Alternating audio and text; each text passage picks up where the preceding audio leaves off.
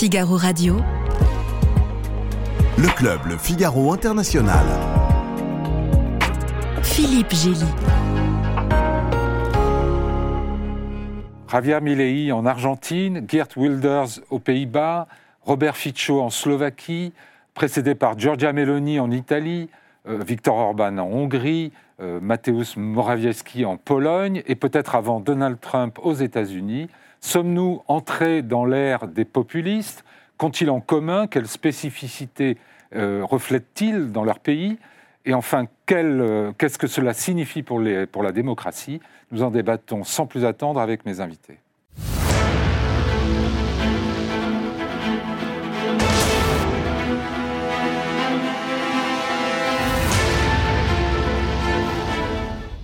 Philippe Reynaud, vous êtes professeur émérite de sciences politiques, euh, membre de l'Institut universitaire de France et de l'Institut Michel Villet pour la culture juridique et la philosophie du droit.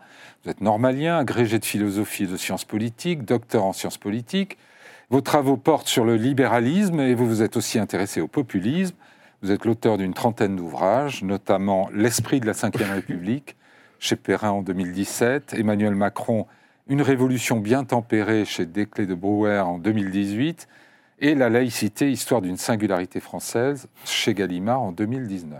Euh, Célia Belin. Vous êtes directrice du bureau parisien de, du European Council on Foreign Relations, l'ICFR, euh, docteur en sciences politiques, chercheur associé au centre Thucydide de l'université Paris-Panthéon-Assas et chercheur invité à la Brookings Institution de Washington. Vous avez publié plusieurs livres, notamment Des démocrates en Amérique, L'heure des choix face à Trump chez Faya en 2020 qui avait été précédé par les États-Unis dans le monde avec Frédéric Charry-Lyon en 2016 aux éditions du CNRS. Gaspard Estrada, vous êtes chercheur au CERI, le Centre de recherche international de Sciences Po, et directeur exécutif de l'OPALC, l'Observatoire politique de l'Amérique latine et des Caraïbes, dans la même institution. Vous enseignez la communication politique au sein de l'École des affaires internationales de Sciences Po et vous contribuez à diverses revues universitaires et médias internationaux. Vous êtes également co-rapporteur du groupe de travail de haut niveau du PNUD, le programme de l'ONU pour le développement sur les inégalités dans les Amériques. Laure Mandeville, grand reporter au Figaro, ancienne correspondante à Moscou et à Washington, vous publiez chaque semaine une page d'entretien et de débat autour du monde. Et vous êtes l'auteur de plusieurs livres sur la Russie et les États-Unis. Qui est vraiment Donald Trump en 2016 aux éditions Les Équateurs et Les Révoltés d'Occident aux éditions de l'Observatoire en 2022. Alors commençons euh, notre petit tour d'horizon par l'un des derniers arrivés euh, dans le club des populistes, euh, Javier Milei, qui sera intronisé dimanche en Argentine, président de l'Argentine donc.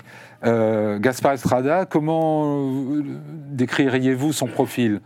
Les traits dominants de Javier Milei. Alors, euh, très certainement atypique et en tout cas euh, en clair euh, décalage avec ses prédécesseurs, que ce soit son prédécesseur immédiat, Alberto Fernandez, un dirigeant péroniste de, centre-gauche, ou bien son autre prédécesseur, Mauricio Macri, qui l'a soutenu durant ce deuxième tour et qui vraisemblablement jouera un rôle important, en tout cas au début du mandat de Javier Milei, donc un dirigeant, un homme d'affaires de centre droit.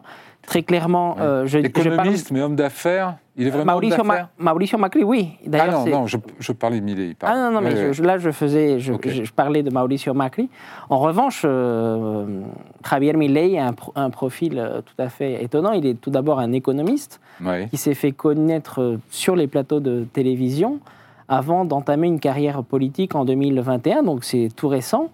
Euh, et il a réussi à euh, canaliser la, très grande insatisfaction qui est vécue hmm. aujourd'hui par les Argentins face à, une crise économique qui euh, n'en finit plus. Plus de 140% d'inflation. Aujourd'hui, mais voilà une crise économique qui dure déjà depuis déjà de trop nombreuses années. il est péroniste ou anti-péroniste? Ah, Très clairement anti-péroniste. Il se définit en rupture par rapport. Euh, Et est-ce que vous le classez comme un, populiste?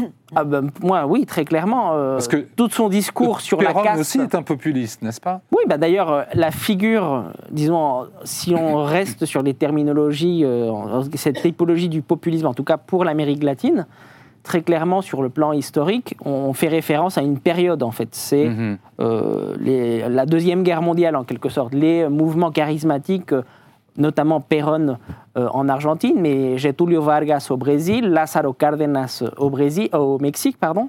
Et euh, le populisme, en tout cas, si l'on pense à l'échelle du XXe siècle, c'est plutôt cette période-là où il y a un dirigeant qui crée une connexion particulière et directe avec les masses.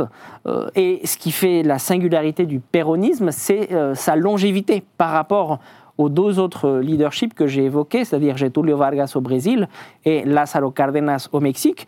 Ces dirigeants ont eu une traduction institutionnelle, que ce hmm. soit le prix euh, au Mexique, que ce soit le mouvement ouvriériste au Brésil.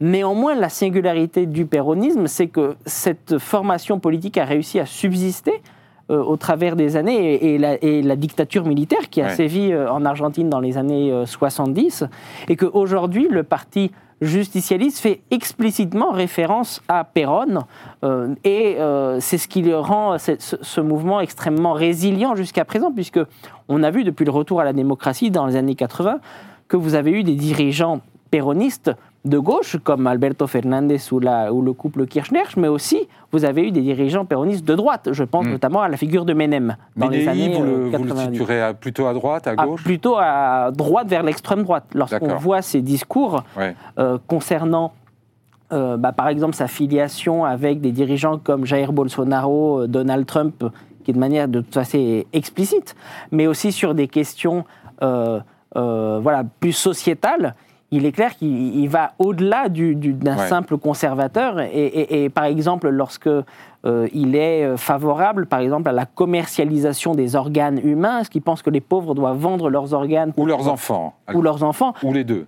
Oui, donc euh, là, on est très au-delà en fait de ce, de, ce qu'on pourrait appeler une famille conservatrice. On va revenir tout à l'heure sur cet aspect de, ceux qui cultivent l'excès et d'autres qui mhm. essayent de se normaliser. Un mot peut-être, Philippe euh, Reynaud, là-dessus. Vous, vous, avez, écrit une, un, panorama très intéressant des populismes dans le monde. Votre analyse du péronisme était assez sévère. Euh, vous, vous, écrivez que le péronisme s'est terminé par une catastrophe dont l'Argentine ne s'est jamais remise et qui a fait tomber dans le tiers-monde un pays dont le niveau de développement d'avant-guerre était comparable à celui de la France. Bah, il me semble, je ne suis pas spécialiste de l'Amérique latine, mais il me semble que c'est euh, c'est l'objet d'un consensus assez large. C'est tout le, me semble-t-il, c'est tous les gens qui ont travaillé sur, euh, sur l'Argentine. C'est un paradoxe assez, assez connu et assez, et assez triste. Et euh, ce qui me paraît remarquable, quand même, c'est d'abord le fait qu'il y a une continuité politique qui est cette, matrice populiste dont on n'arrive pas à sortir. Et ce qui me paraît quand même nouveau chez le, dernier arrivé, euh, je ne sais pas si la catégorie de droite est tellement pertinente parce que euh, bon, il y a beaucoup de gens de droite qui n'ont pas envie qu'on vende les enfants et même les organes, si vous voulez.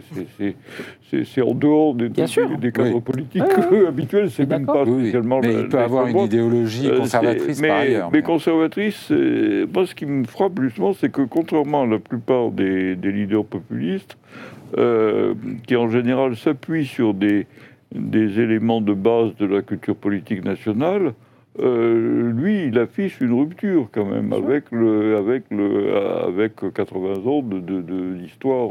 Hmm. Euh, c'est pas du tout. Euh, bon, il se réfère à Trump, mais Trump, si vous derrière Trump, il y a les les, les, les, mouvements du Tea Party, les choses comme ça, qui se réfèrent à des idées de base sur le, le marché. Mais tout de même, si on suit votre raisonnement, il est l'héritier de cet, de cet échec du péronisme.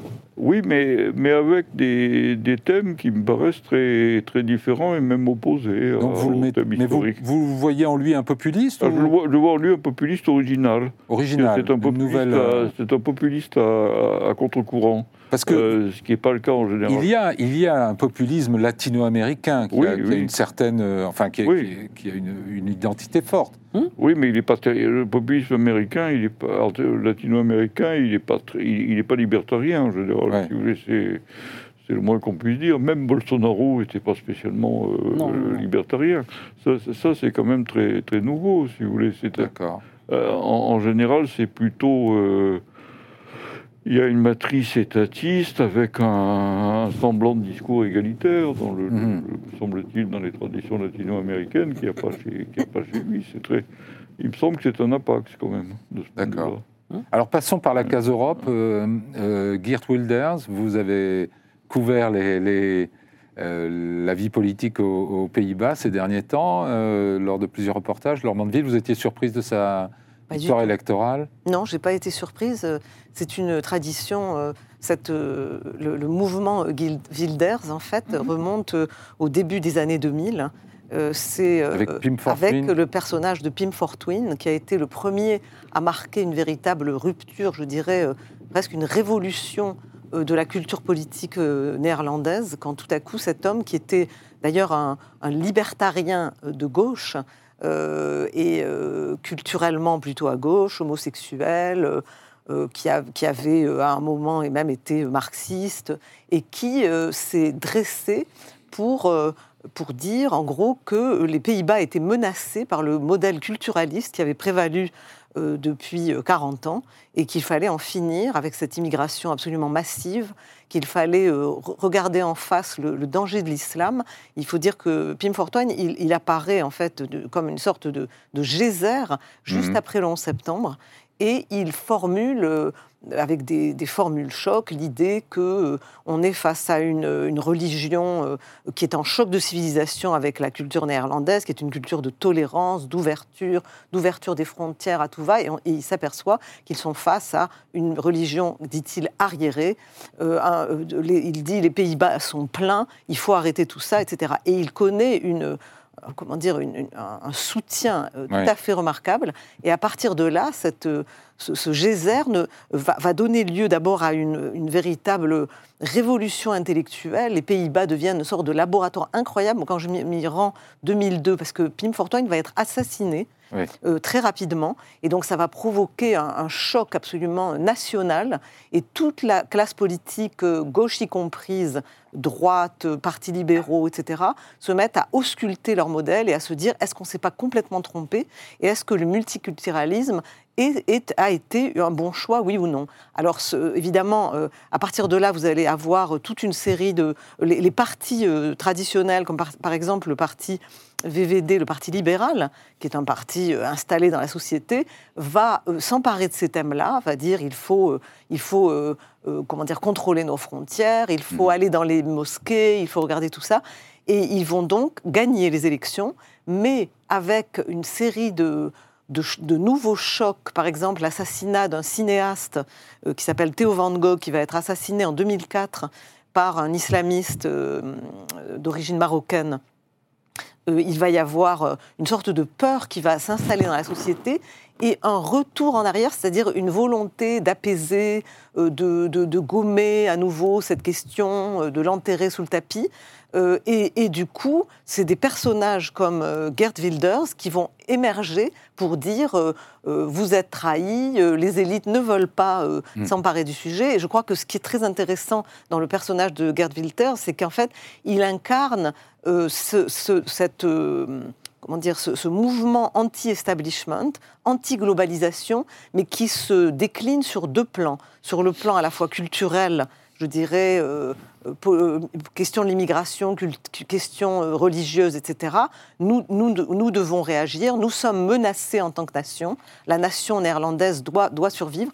Et l'autre élément, c'est l'élément je dirais, euh, plus euh, euh, lié en fait à, à, la, à, la, bataille entre les campagnes et les villes, qui est un autre élément, c'est le, mouvement anti-globalisation économique, mhm. disons, l'idée que finalement les élites nous ont abandonnés, nous, les, les, les, campagnes, le, peuple, voilà. Le, on, verra tout à l'heure si tous ces et, traits sont communs. Et un élément anti, euh, justement, contre euh, euh, une écologie qui serait une écologie trop militante. autoritaire. autoritaire, exactement.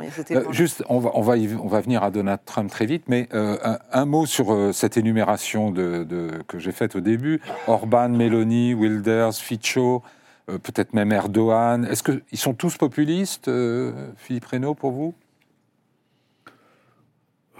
Tous différents, mais, mais tous populistes? Il y a en tout cas des points communs qu'on peut appeler populistes, oui, je crois. Ouais. Euh... Il, faut, il, faut, il s'affiche socialiste, mais il est en coalition avec des partis d'extrême droite. C'est quand même un cas assez original. Oui, mais... En Slovaquie. Oui, oui, ça j'avoue, je, hmm. je n'ai pas étudié de très près la, la question slovaque, mais... Euh, je ne suis pas sûr, là, effectivement, que la, ça soit aussi évidemment populiste que le, que le reste. J'ai l'impression que c'est c'est lié d'abord aux anciennes divisions entre les, Tchèques et les Slovaques et à des, mécanismes dans, lesquels la politique extérieure me paraît jouer un rôle euh, directement déterminant, peut-être plus, plus encore qu'ailleurs. Hmm. Euh, parce que les, populistes, on y reviendra sûrement d'ailleurs, euh, contrairement à ce qu'on pourrait croire, ne sont pas unifiés dans leur vision de la politique extérieure. Hmm. Il me semble qu'il y a une chose.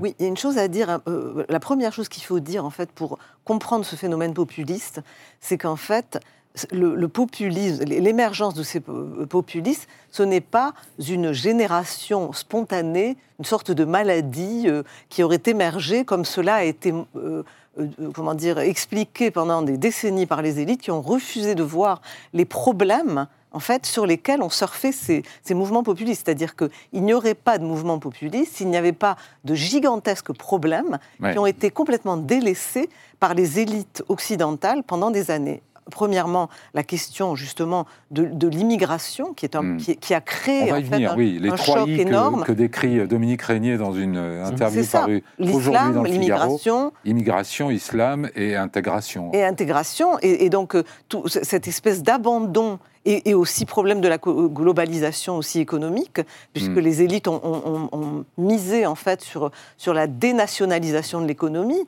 sur euh, le, départ en fait de pratiquement euh, toutes les industries euh, vers, des, des, vers la Chine, vers l'Asie ou des zones où, on pouvait produire finalement moins cher. Et donc les élites se sont en fait n'ont plus pris en compte le devenir de leur propre peuple. Et en fait, il y a eu une dénationalisation des élites dans leurs préoccupations. Et, c'est ça qui a fait émerger en fait des, euh, phénomènes comme euh, le phénomène Trump, le phénomène Wilders, Marine Le Pen, etc., qui disent nous, nous allons nous occuper des nations. C'est avant tout un, retour, les, populistes, à la question de la nation. Et je pense que Robert Fico, il, il, euh, le tchèque, dont vous parlez, le slovaque, il essaie de surfer là aussi euh, là-dessus. Il s'est allié d'ailleurs avec un parti nationaliste. Mais c'est vrai qu'après viennent se greffer euh, des, préoccupations extérieures. Et là, il est très proche de Orban, c'est-à-dire c'est des, des, partis qui prétendent en fait qu'il faut se dégager des États-Unis pour justement euh, euh, et, se plus euh, abandonner en fait la question de l'Ukraine et, s'allier avec le Kremlin parce que ça leur permet de défendre mm. leurs propres intérêts. Alors Célia Belin, est-ce que vous avez reconnu des, éléments constitutifs de Donald Trump dans ce qui a été dit jusqu'ici entre les euh, le, de Milley à. Alors, Milley a l'air d'être un animal vraiment à part, donc je ne sais pas si on peut, à part la coiffure, vraiment les, comparer. Non, mais il se Vous êtes également spécialiste d'un animal euh, très à part. Euh. J'ai vraiment entendu chez la description qui a été faite de, de ce qu'ont vécu les Pays-Bas ou d'autres pays de, de l'Union européenne, et puis avec cette énumération de, euh, de, de, tous ces leaders qui, en effet, sont difficiles à décrire comme étant populistes, parce que certains sont franchement populistes dans la manière dont ils s'adressent au peuple, mais d'autres sont beaucoup plus des nationalistes. Giorgia Meloni, en fait, ne s'est pas vraiment comportée comme une euh, populiste depuis qu'elle est arrivée au pouvoir, mais beaucoup plus comme un leader de droite euh, dure, voire d'extrême droite. C'est Salvini le populiste. Voilà, c'est Salvini, davantage le populiste, et donc ils ne sont pas toujours sur, le, sur la même ligne. Et euh, ce qu'on voit en revanche, c'est qu'en effet, il y a eu une, une crise populaire à l'origine de la première arrivée au pouvoir de Donald mhm. Trump, 2015-2016, sous un effet de surprise, euh, qui était une réponse directe à un mal-être très profond d'une grande partie des États-Unis, en particulier le Midwest désindustrialisé, et qui euh, revenait mettre en, questionner les fondamentaux de ce qu'avaient été les 40 années précédentes aux États-Unis qui était une mondialisation qui avait ravagé les zones euh, industrielles, qui avait envoyé en effet les industries en Chine et dans d'autres euh, parties du monde et, euh, et, privé ensuite les Américains, en dehors du fait d'être des consommateurs, de la capacité à accumuler eux-mêmes du capital qui a vu une, perte du statut de l'homme globalement dans des sociétés où il y a eu des taux de divorce qui ont augmenté, où il y a eu une, diversité qui a augmenté, où il y a eu une place plus grande aussi faite à des, à des euh, minorités et davantage de droits sociaux revendiqués, mais donc une forme de perte de statut. comment Trump a-t-il fait la connexion entre tout ça? Parce que lui, alors lui, il la fait pas. Il la fait pas intellectuellement. Il la fait pas intellectuellement. Il le représente. Il représente cette politique de doléance. En même temps, il est tout sauf, sauf cette Amérique frustrée euh, victime de la mondialisation, etc. Non, mais depuis euh, les années 80, depuis le moment où il était déjà une, célébrité qu'on interviewait euh, dans Playboy ou Vanity Fair et on lui demandait son avis sur Saddam Hussein ou, ou son avis sur la Chine, il avait cet instinct populiste vissé au corps qui est globalement protectionniste, isolationniste, anti-mondialisation et qu'en fait, lui a conservé avec beaucoup d'ambition politique. Il a déjà essayé d'être une première fois candidat en 1999 euh, mm. pour euh, le Parti républicain, puis ensuite en tant qu'indépendant, puis à un moment, il était un peu démocrate, etc. Donc, il avait beaucoup d'ambition euh, politique, mais progressivement, en fait, il, il, il, arrivé, il est arrivé à un moment où il a ressenti cette, cette colère populaire il faut, il faut ajouter un point parce qu'on a fait un petit peu la liste de, de, pourquoi est-ce que euh, ces, populations pouvaient être euh, euh, fâchées de leur situation. Il y a aussi aux États-Unis 20 ans de guerre contre le terrorisme. On voit, les chercheurs ont montré qu'il y a une corrélation très forte entre les communautés dans lesquelles il y a le plus de vétérans et le plus de, il y a eu le plus de pertes humaines de militaires américains et le soutien à Donald Trump en tant qu'électorat.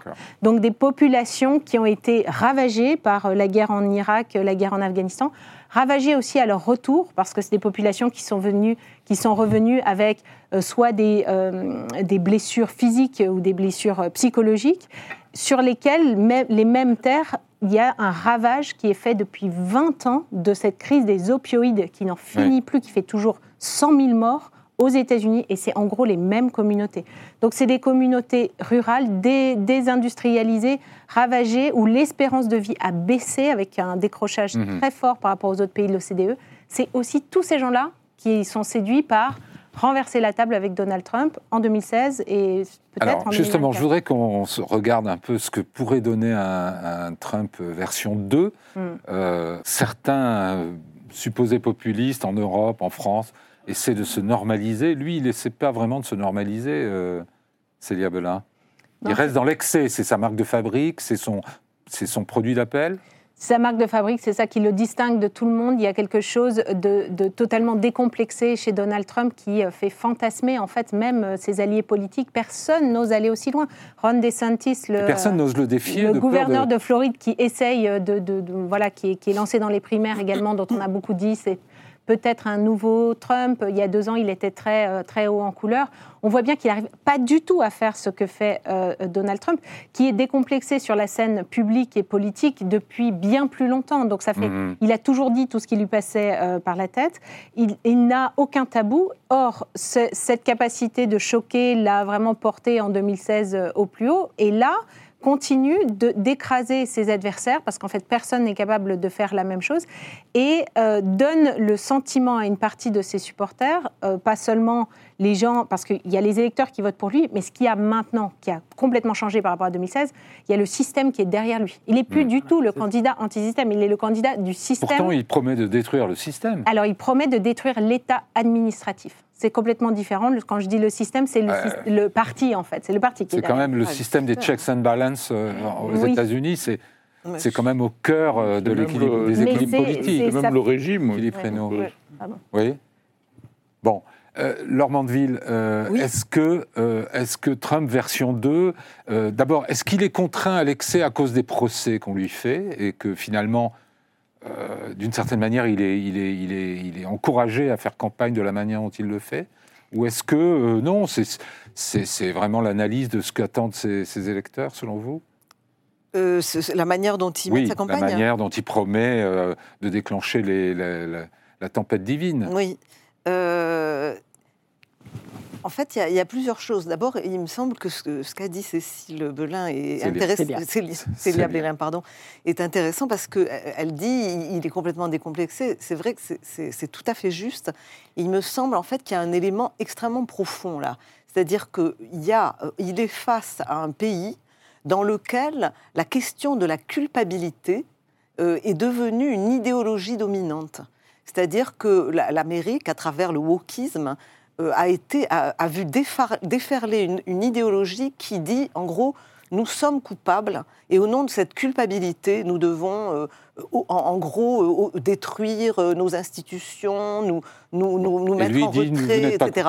et lui, en fait, c'est intéressant parce que justement, comme l'a dit Célia, il, il incarne par sa personnalité quelque chose qui est complètement libre de toute culpabilité. C'est quelqu'un hmm. qui, en fait, rejette totalement l'idée qu'il faudrait battre sa coule pour quoi que ce soit. Alors c'est vrai qu'il y a une espèce de homme... Y compris dans les cours de justice, euh, oui, on dire. Euh, oui, alors effectivement, y compris dans les cours de justice, et, il estime qu'au fond, le, euh, il, il comment il la, entonne, si vous voulez, la, chanson de dire mais tout cela n'est pas vrai, on, vous raconte des bobards, et, et, c'est au fond une espèce de, de, nationalisme. Trump, au fond, c'est un nationalisme, mais, mais qui est décomplexé, euh, décomplexé jusqu'au vertige. Donc il y a un nationalisme qui attire les gens parce qu'ils en ont assez ils veulent justement la protection de la nation, ils ne veulent plus, euh, ce que je disais mmh. tout à l'heure, le, départ des industries, euh, ils, ne veulent, ils veulent une forme de protectionnisme, ils veulent qu'on protège les frontières, ils veulent aussi que l'idéologie, qu'on arrête euh, de mettre tout ce qui est... Oui, ils veulent que ce soit américain, c'est-à-dire aussi il se bat contre l'idéologie woke, les minorités qui veulent, comment dire, défaire le, le côté américaniste. Lui, il dit en gros, on est tous des Américains, il faut arrêter de parler des catégories, euh, euh, des, femmes, des hommes, des, gays. Des... Il, dit tout ça. Et donc, et, tout ça, ça va sous, sous l'histoire de Américains. Oui, il ostracise quand même aussi beaucoup de monde. Mais oui, il ostracise, bien sûr. Philippe Reynaud, est-ce que pour vous, Trump, est-ce que c'est l'incarnation même du populisme? Est-ce que c'est ce qu'on fait C'est l'incarnation de ce que peut être le populisme aux États-Unis. Euh, c'est vraiment quelque chose qui est propre au... Oui, y a, ben, je crois que ce qui est, ce qui est américain, d'abord, c'est qu'il y, a une, euh, il y a une tradition populiste américaine qui est, qui est souvent oubliée, qui est méconnue. Le People's Party euh, Pas seulement, je pense pas tellement au People's Party, mais je pense plutôt à quelqu'un comme le, Huey Long, qui était le, gouverneur de, Louisiane avant-guerre. Il y a une tradition, mais qui était plutôt liée à certains États, notamment dans, dans le Sud, et où on avait des, des C'est un type qui était un, leader autoritaire, très, très charismatique, qui a, qui a mal fini, mais qui a, euh, qui a incarné cette espèce d'autoritarisme de, populaire qui a, mais, mais, qui était neutralisé par le, système politique américain, qui est un système de, checks and balances assez euh, élaboré, et qui fonctionnait d'une part dans la, la, distribution subtile des pouvoirs et d'autre part dans l'équilibre entre les deux partis. Euh, c'était le modèle classique, si vous voulez, du, système majoritaire dans lequel, quand un parti l'emportait sur l'autre, c'était pas grave parce que ça voulait dire qu'il avait gagné les électeurs modérés. Mmh Alors, ce qui me paraît remarquable aux États-Unis actuellement, c'est la disparition progressive des modérés. C'est-à-dire que c'est, c'est, ce qui est très étonnant, si vous voulez. L'Amérique est un pays dans lequel il y a toujours eu des, des, passions extrêmes qui étaient, mais qui ne, ne jouaient pas dans la, politique nationale. C'est-à-dire c'était plutôt un, aux indépendants et qui, euh, grâce aux indépendants qui passaient de, républicains. C'est un modèle d'ailleurs qui avait été déjà pensé par Montesquieu à, partir de l'Angleterre, et, ça, ça ne marche plus. C'est-à-dire que euh, vous, vous, vous disiez tout à alors Célia, ce qui ce qui est remarquable, c'est qu'il assume son extrémisme, mais c'est ça qui est, nouveau, c'est qu'autrefois, on gagnait les élections au centre. Euh, lui, ce qu'il a montré, après tout, il n'a pas besoin de se normaliser, puisqu'il a gagné la première fois en n'étant pas normal. Mm. Euh, et, et, donc, il, pense que c'est en, remettant, euh, mm. remettant le couvercle sur le même thème qu'il va, qui va gagner et en, et en dénonçant dans la, la, modération la trahison des intérêts américains. Gaspard Estrada, est-ce que, comment vous expliquez le, la, fascination, le, charme que, Donald Trump a l'air d'opérer auprès des, des de, de, ces émules latino-américains? Il y en a quand même pas mal depuis Bolsonaro. Bien sûr, non, mais je pense qu'il y a cette question d'une désinhibition de la parole qui, a beaucoup joué euh, ben, au Brésil avec Bolsonaro à l'évidence.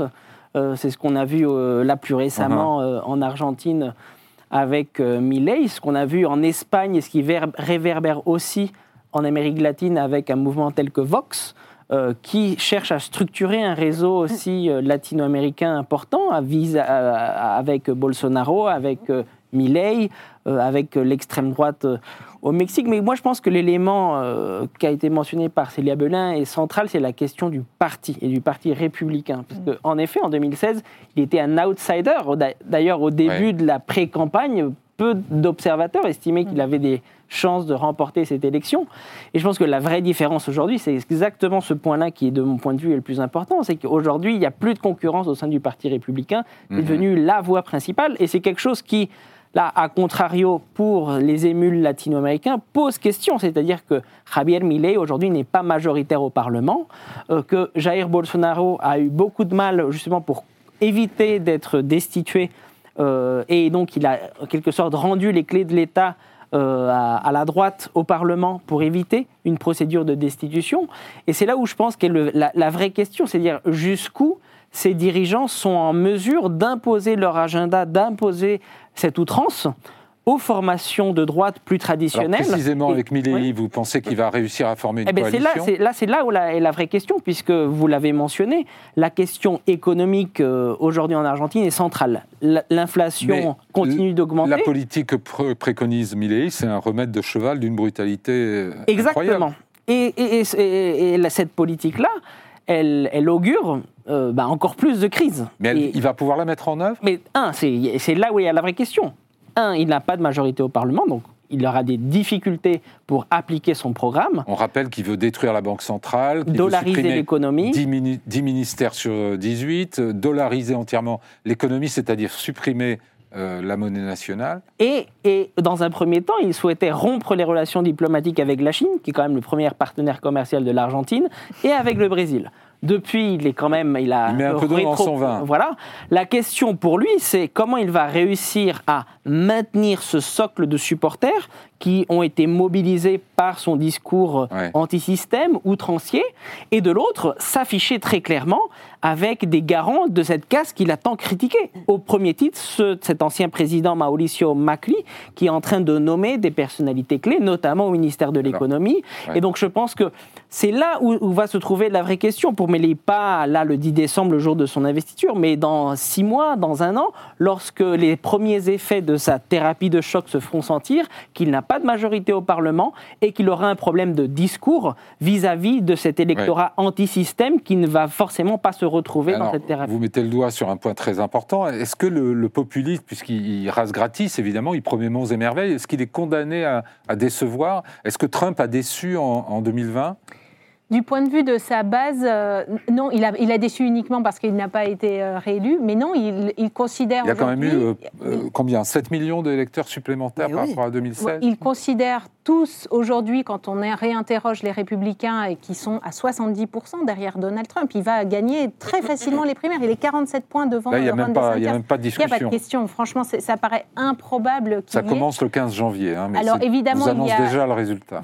il y a les affaires judiciaires qui pourraient euh, freiner un petit peu cette, euh, cet agenda-là, mais on imagine que ça va aller très très vite pour être désigné par euh, par le Parti républicain, on voit qu'il a la domination sur son parti. Euh, que deux, deux, éléments qui, démontrent ça, c'est le premier, ça a été euh, la crise qu'a connue le Congrès cette année avec le Speaker de la Chambre, euh, Kevin McCarthy, qui a été remercié parce qu'il a été incapable de donner des gages à cette extrême droite pro-Trump qu'on appelle MAGA, Make America Great Again. Euh, qui, euh, évidemment, sur des, sur des bases idéologiques, l'a, remercié, l'a empêché de, poursuivre. Et puis là, on a quelqu'un qu'on considère être un chrétien nationaliste, c'est la nouvelle euh, catégorie, Mike Johnson, qui a pris la relève, mais qui est, pas, qui est, vraiment tenu, encore une fois, par son, par son extrême droite, qui a bien du mal à exister. Et là, ça, montre la domination de Donald Trump ces primaires qui vont, qu'il qui, devrait remporter sans problème. Et puis le dernier point, c'est que tout le monde intellectuel républicain qui s'était opposé à Donald Trump en 2015-2016. Vous vous souvenez du phénomène des Never Trumpers, avec les gens euh, qui étaient à des hautes euh, responsabilités, parfois républicains toute leur vie, qui ont servi euh, George W. Bush, Reagan, etc., et qui disaient Donald Trump jamais. Tout ça, ça a disparu. Les Never Trumpers, il y en a deux, trois. Enfin, ça n'existe plus. Soit ils sont démocrates, soit ils sont à la retraite. Et ce qu'il y a en revanche, c'est tous les think tanks, tous les lieux de pensée et de pouvoir républicains qui se préparent à une arrivée de Donald Trump. On a un, projet qui s'appelle le projet 2025 mené par la Heritage Foundation qui a mis 22 millions de dollars. Prépare le programme de qui prépare le programme, mais pas seulement, qui prépare une armée d'équipes avec un test pour euh, savoir si vous êtes America First. Pour mettre les fidèles, les loyalistes du moins. Or, les loyalistes, pourquoi est-ce que ça compte? C'est parce que normalement, à chaque changement d'administration, de, on a 4000 postes politiques, des nominés, on peut en avoir jusqu'à 4000. Ça descend assez bas, contrairement aux, administrations françaises ou européennes. Voilà, ça descend assez ça bas. Descend assez bas Mais aux États-Unis. Ce qui est en train d'essayer d'être fait, c'est qu'il y a des nouvelles, euh, des nouvelles réglementations qui suivent l'idée euh, euh, qui serait constitutionnelle d'un point de vue des supporters de Donald Trump, que le président doit avoir tout pouvoir et que son administration doit exécuter. Ça s'appelle la théorie de, de, l'exécutif unitaire. Et qui vise à remplacer non pas 4 000 personnes, mais 50 000 personnes. Et là, on change complètement de catégorie, ce qui veut dire que des bureaucrates de troisième rang qui ont fait toute leur carrière, qui servent l'État, qui sont là pour faire les choses bien, qui, qui d'ailleurs font le, pledge, euh, enfin, euh, le, serment, à la, Constitution. Ceux-là, d'un seul coup, deviendraient des sièges politiques, pourraient être remplacés s'ils ne s'alignent pas sur les priorités. C'est inquiétant ou pas? Vous avez sûrement vu ce, grand article de Robert Kagan dans le Washington Post euh, ces derniers jours, qui décrit le, Trump version 2 comme la marche vers une dictature. campagne contre le système, il va détruire l'état de droit, il parle d'un parfum de macartisme dans l'air. Il y avait aussi cette couverture de The Economist qu'on voit ici, Donald Trump, le plus grand danger pour le monde en 2024. Vous pensez que c'est de l'hyperbole, Philippe Reynaud, ou, c'est à, prendre au sérieux? C'est pas absolument de l'hyperbole. Je crois qu'on est quand même dans un, dans un processus un peu, un peu fou, euh, qui est, je, je permets d'insister sur ce point, là la, disparition de la modération euh, à l'intérieur de la, politique américaine. Hmm. Je, maintiens que c'est très nouveau. Alors, ce qu'il faut quand même remarquer, c'est que euh, Biden a été élu la, dernière fois justement en jouant cette carte. Euh, c'est-à-dire que la, la, politique de Biden, c'est une politique assez classique, une stratégie assez classique dans un système majoritaire c'est de considérer que celui qui sera élu, c'est le moins fou, ou c'est le plus modéré. Alors il a très sagement neutralisé autant qu'il pouvait l'aile gauche du, Parti démocrate en disant je ne suis pas prisonnier de ces gens-là. Et euh, il a été élu comme ça, euh, sur, des, sur des bases, une base relativement large.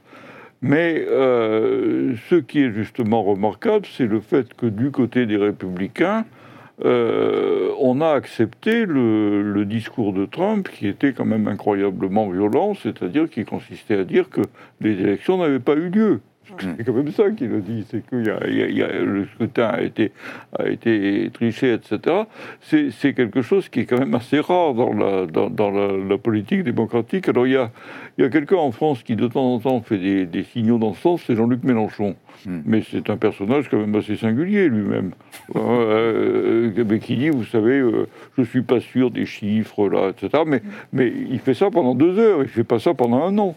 c'est comme ça que, ce qui est remarquable, c'est que malgré ça, les, soutiens républicains sont toujours là.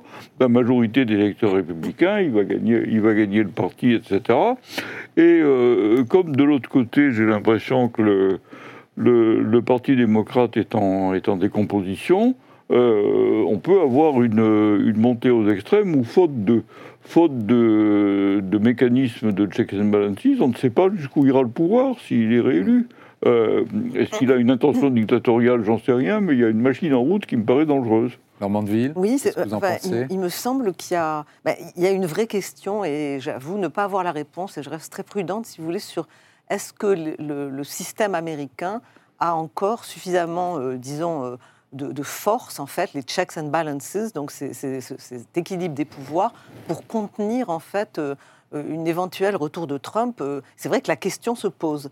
Mais ce qui me paraît très important, comme le dit Philippe Reynaud, c'est qu'il y a une dynamique de je dirais une dynamique terrible qui est due aussi au fait que beaucoup de gens euh, voteront demain pour Trump, malgré toutes les inquiétudes qu'ils ont à son égard, parce qu'ils considèrent que ce qui se passe de l'autre côté est encore plus dangereux. Il ne faut pas oublier en fait qu'il y a aujourd'hui une, une sorte de révolution qui est en cours sur la gauche de l'échiquier politique, une espèce de, de, si vous voulez, de révolution euh, qui veut mettre à bas euh, toutes les institutions, qui estime qu'il faut... Mais que ne représente pas Joe Biden. On ne peut pas l'accuser d'être un, champion du wokisme. Non, mais, mais il ne contrôle pas cette révolution. Ce que les gens considèrent... Il et on le voit, par exemple, On le voit, euh, par exemple, à la manière, par exemple, dont, si vous voulez, dans, dans, le processus, il y a une remise en cause par le, mouvement woke aujourd'hui qui traverse toutes les institutions, les entreprises, les universités, le, les institutions même, par exemple, dans le processus de recrutement. C'est-à-dire, les citoyens n'ont pas statut égal. Aujourd'hui, si vous êtes, euh, si vous êtes quelqu'un qui représentait une minorité, vous avez plus de vous avez plus de légitimité et de chance. Donc il n'y a plus d'égalité dans cette nouvelle euh, idéologie, d'égalité devant la loi. Et donc, du côté républicain, on est absolument vent debout contre ça. Et beaucoup de gens vont vers Trump à cause de ça y compris dans les minorités, parce que ce qu'il faut voir, c'est que Trump représente pour beaucoup de gens, euh, par exemple pour l'électorat latino, pourquoi il y a une montée en puissance énorme de, de Trump dans l'électorat latino? C'est parce que vous avez plein de gens, chez les latinos, mais aussi chez les noirs, chez les hommes noirs qui pensent que, que, ça va beaucoup trop loin. C'est-à-dire qu'il que faut rétablir en fait la mm. question euh, de, de la citoyenneté, c'est-à-dire de l'égalité devant la loi. Et ça, c'est en fait c'est une dynamique qui provoque de l'extrémisme dans l'autre camp. Effectivement, il, y a aujourd'hui euh, une, espèce de colère qui fait qu'il serait prêt à lui donner un blanc-seing un blanc-seing qui pourrait effectivement le, permettre d'aller trop loin parce qu'on veut arrêter cela. Et, vous savez ce que ça me rappelle? Ça me rappelle en fait, par exemple, le comportement d'Orban. C'est-à-dire que euh, Orban considère qu'il est légitime aujourd'hui à, créer une sorte d'autoritarisme d'État parce qu'il pense qu'il incarne il incarne une sorte de sauvetage de la civilisation chrétienne, européenne et occidentale. Donc il se sent investi d'une mission qui fait qu'il s'auto-justifie à piétiner les contre-pouvoirs. C'est de tous les dirigeants autoritaires. Mmh. C'est de dire j'incarne quelque chose. Oui, c'est ça le danger, je pense. Célia Belin. je ne suis pas tout à fait d'accord avec Laure Mandeville dans un sens où on sent euh, ce qui, aux États-Unis, il y a une révolution culturelle qui est en cours et qui, est, qui vient très profondément de la société. Elle, elle s'est accélérée sous l'effet de la, de Black Lives Matter à partir de, 2020, cette prise de conscience, par exemple, des questions raciales, ce débat profond qu'il y a entre, euh, par exemple, des entreprises euh, qui souhaitent euh, mettre en avant ces sujets-là au sein de leur entreprise et le gouverneur de Floride qui a essayé de, l'empêcher quand il s'agissait de Disney ou d'autres en disant bah, puisque c'est ça, on vous coupe les subventions. Donc la différence entre les deux, c'est qu'il y a un mouvement de société et de l'autre côté, il y a des des législateurs qui essaient de légiférer plutôt contre, parce qu'il n'y a pas tant de législateurs sous le leadership de Joe Biden qui légifèrent pour, parce qu'en fait, euh, Joe Biden a une très large coalition. Du centre-gauche, voire il a récupéré aussi un petit peu des républicains de centre-droit, jusqu'à l'autre côté, il tient sa coalition, on dit que le... Euh, que le, Parti démocrate, c'est un grand chapiteau. Et oui, euh, Donald Trump ne peut, ne peut gagner que en mobilisant euh, sa base et la droite de la droite. En revanche, les démocrates ne peuvent gagner que en faisant un très grand chapiteau et en, mhm. gagnant à la fois le centre, on dit euh, la suburban women, c'est-à-dire euh, les femmes des banlieues américaines qui peuvent passer de, de républicains à démocrates un peu au centre de l'échiquier. Joe Biden, c'est ça qui représentait en 2020. Là, et il représente toujours ça. Et en fait, il a tenu sa coalition qui, je pense, aujourd'hui, le Parti démocrate n'est pas est, relativement uni. Le problème, c'est qu'ils ont un chef actuellement, Joe Biden, dont objectivement il, il, est âgé, il apparaît âgé, il n'incarne ne, plus et de moins en moins la figure du chef. Et ça, ça, terrifie, en fait, et on le voit dans les sondages, et ça terrifie euh, son électorat qui, du coup, il y, a, une sorte de prophétie autoréalisatrice, son soutien décline. Essayons de dépasser un peu le, cas strictement américain. Est-ce que toutes ces forces dont nous avons parlé, est-ce que leur, point commun n'est pas précisément de lutter contre euh, euh, les, les, contrepoids institutionnels, d'essayer de, en fait, d'être une force qui, qui, met à mal la démocratie? Dans votre papier, euh, Philippe Reynaud, vous dites que ça n'est pas, il ne faut pas confondre populisme et dictature, mais vous dites il promeut le populisme, une démocratie défectueuse qui se construit sur l'affaiblissement de l'État et des contre-pouvoirs. Ça, c'est c'est un peu général, semble-t-il, dans ce qu'on a décrit. Le, papier dont vous parlez euh, a été écrit en 2017 et les, choses ont un peu changé depuis. Euh, ça, ça a changé? Euh, ben, Je crois que ce qui est, ce qui s'est accentué, si vous voulez, c'est quand même le, conflit entre les, j'ai envie de dire, les, deux composantes de la démocratie, qui sont d'un côté le, pouvoir populaire, euh, éventuellement un peu sauvage, et de l'autre les, mécanismes de modération. Euh, il y a un, problème, disons, de crise de l'état de droit euh, qui ne vient pas simplement du fait qu'il y a des, des, courants autoritaires qui essayent de contourner les procédures, de, contrôler le pouvoir judiciaire aussi, mais euh, également qu'il y a une, euh, une, extension du pouvoir judiciaire à l'intérieur de la, sphère politique qui, finit peut-être parfois par, poser quelques problèmes. Je voulais vous dire d'ailleurs, c'est à propos de à propos des États-Unis, vous avez raison de dire que les, les, républicains conservateurs ou réactionnaires utilisent l'arme législative et pas tellement les démocrates. Mais les, démocrates les plus radicaux ont fait énormément de progrès dans les mécanismes judiciaires. Bon, il y a un bon auteur qui s'appelle Christopher Caldwell, qui est très conservateur, mais qui, a écrit, mais qui a un esprit très, très remarquable, qui a écrit un livre qui explique qu'on a changé de constitution sans s'en apercevoir, d'une certaine manière. Et, ça, me semble-t-il, c'est des, éléments qui sont, qui sont tout à fait déterminants dans la, crise actuelle de la démocratie. C'est le, sentiment que le, pouvoir politique, le législateur, euh, n'a pas beaucoup de pouvoir, pas, pas, seulement à cause de la mondialisation et de, de, la complication des choses, mais, mais aussi parce qu'il y a d'autres d'autres instances qui jouent un rôle déterminant et dont la, légitimité démocratique n'est pas toujours euh, évidente, euh, compte tenu de l'interprétation très large qu'il qui, qui donne des, des normes juridiques, si vous voulez. Bon. Il nous reste 4 minutes, donc euh, je, voudrais qu'on finisse un tour de table sur, sur un point assez central. Est-ce que les dirigeants populistes sont, euh, euh, réussissent dans, leur, dans, dans ce qu'ils entreprennent? Est-ce qu'on connaît, par exemple, en Amérique latine, est-ce qu'il y a finalement des, des, gens qui ont fait du bien à leur pays, qui ont réussi alors, par rapport à, leur programme électoral? Alors, tout dépend si c'est par rapport à leur programme ou si c'est par rapport à l'intérêt général. Si c'est par Évoquons les deux rapidement. Écoutez, je peux vous donner un exemple récent, Jair Bolsonaro. Au Brésil, Jair Bolsonaro, en 2018, lorsque voilà, il, il a proposé sa candidature, et notamment lorsqu'il, parce qu'il a dit très peu de choses en fait sur ce qu'il comptait faire réellement, et un des rares discours programmatiques en fait du début de sa présidence, il a eu lieu à Washington, à la résidence de, de, de l'ambassadeur du Brésil à Washington en mars 2019, et il a dit très clairement que pour lui, L'objectif de sa mandature était de déconstruire ce qui avait été construit au Brésil depuis la Constitution de 88. Il y a donc, réussi. Euh, donc de ce point de vue-là, il a très clairement réussi à... Il a fait du bien à, son pays. Il a fait beaucoup de mal, je l'estime, à, la démocratie brésilienne, puisque énormément Mais elle remise. Elle, elle, est en train d'être remise, mais de manière très progressive euh, les institutions en ont beaucoup souffert, mais euh, du point de vue de son objectif euh, politique, oui, il a réussi à mhm. déconstruire ces institutions, mais aujourd'hui, le Brésil bah, vit dans une reconstruction des institutions qui ont été mises à l'œuvre par mhm. Bolsonaro. Il y a une étude qui vient de sortir de l'American Economic Review qui souligne mhm. qu'en fait, les performances économiques des, des populistes au pouvoir ne sont pas bonnes en général. Euh, c'est une fatalité ou c'est juste accidentel?